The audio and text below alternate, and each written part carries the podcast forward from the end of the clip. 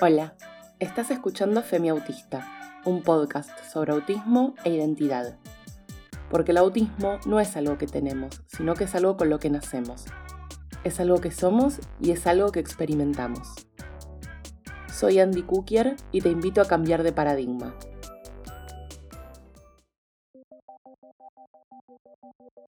Nací y vivo en Argentina. Recibí mi diagnóstico de trastorno del espectro autista en 2021 con 37 años. En otro episodio te voy a invitar a pensar por qué el diagnóstico se llama trastorno y si eso está bueno o no. Pero tenemos tiempo para cuestionarlo y romperlo todo. Si llegaste hasta acá haciéndote preguntas y buscando respuestas, estás en el lugar correcto. No porque tenga muchas respuestas, sino todo lo contrario. Al momento de grabar esto, ya pasó apenas más de un año desde que recibí el diagnóstico. Como te anticipé previamente, sigo en la etapa de cuestionar todo. Y armé mi Instagram, arroba femiautista, porque en Argentina no encontraba muchas cuentas con perspectiva de género que me hablen a mí, feminista, mujer cis, adulta y autista.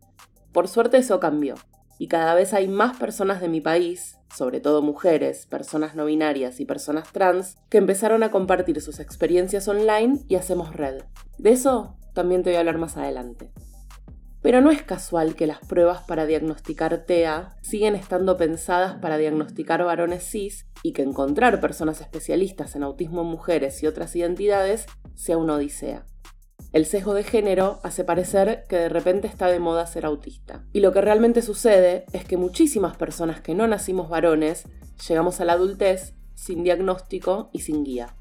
Por años padecí ser diferente y sentí que ningún diagnóstico ni tratamiento de salud mental me terminaba de ayudar porque siempre había una pieza de mi rompecabezas que no encajaba. No fue inocente el uso de la frase pieza del rompecabezas de los símbolos autistas también vamos a hablar más adelante. Te pido que me tengas paciencia porque te prometo que no voy a dejar ningún tema sin hablar, pero todo a su tiempo. Después de plantear en terapia durante varios años mi sospecha de ser autista y que me dijeran que no parezco autista y que los diagnósticos son etiquetas que se rehusaban a ponerme, me cansé y decidí ocuparme yo misma. Cada vez que leía sobre mujeres en el espectro que habían descubierto su diagnóstico siendo mayores de edad, lloraba a mares porque me sentí identificada con todas. Por eso, decidí pedir un turno en un centro especializado y hacer todas las pruebas y tomar todas las entrevistas necesarias para confirmar o descartar el diagnóstico. Sí, te prometo que también vamos a hablar de autodiagnóstico y su importancia en un mundo capitalista que hace prohibitivo el acceso a la salud mental. Imagínate que resultó que finalmente yo tenía razón y estaba en el espectro. Me alivió muchísimo esa certeza. Pero me enojé muchísimo más con la desidia del sistema de salud mental que sigue pensando el autismo en términos absolutos y si no tenés rasgos muy marcados, como suelen tener los varones cis, no apunten ni siquiera a considerar lo siguiente. Primero, que el autismo es un espectro. Segundo, Francia. Si no vivís en Argentina y tu país no salió campeón en el Mundial de Fútbol de 2022, probablemente este chiste no te haya hecho sentido. Y tercero, que el autismo ya no es más una cosa de varones. En definitiva, este podcast está abierto a cualquier persona que quiera conocer mi historia y le sirva identificarse con ella para empezar, continuar o finalizar con la búsqueda de su diagnóstico.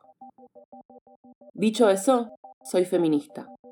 Mi feminismo es interseccional, así que si los reclamos no están atravesados teniendo en cuenta que el sexo, el género, la etnia, la clase social, la neurodivergencia y la orientación e identidad sexual son categorías que están interrelacionadas, no es mi revolución. Especialmente teniendo en cuenta que gran parte de las personas autistas también formamos parte de la comunidad LGTBIQA.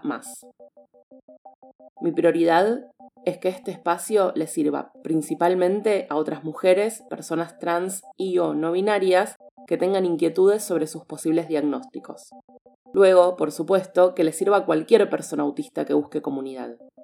Paralelamente, para lograr la verdadera inclusión y no la que venden los medios que solamente se acuerdan de niños varones autistas en Navidad Año Nuevo para pedir que no se pirotecnia, Me interesa que me escuchen madres y padres de personas autistas, familiares de personas autistas, personas que cuidan autistas y profesional de salud mental que muchas veces, sin saberlo, brindan información errónea y sesgada sobre los diagnósticos que terminan volviendo a nuestras propias familias y entornos en nuestros peores enemigos.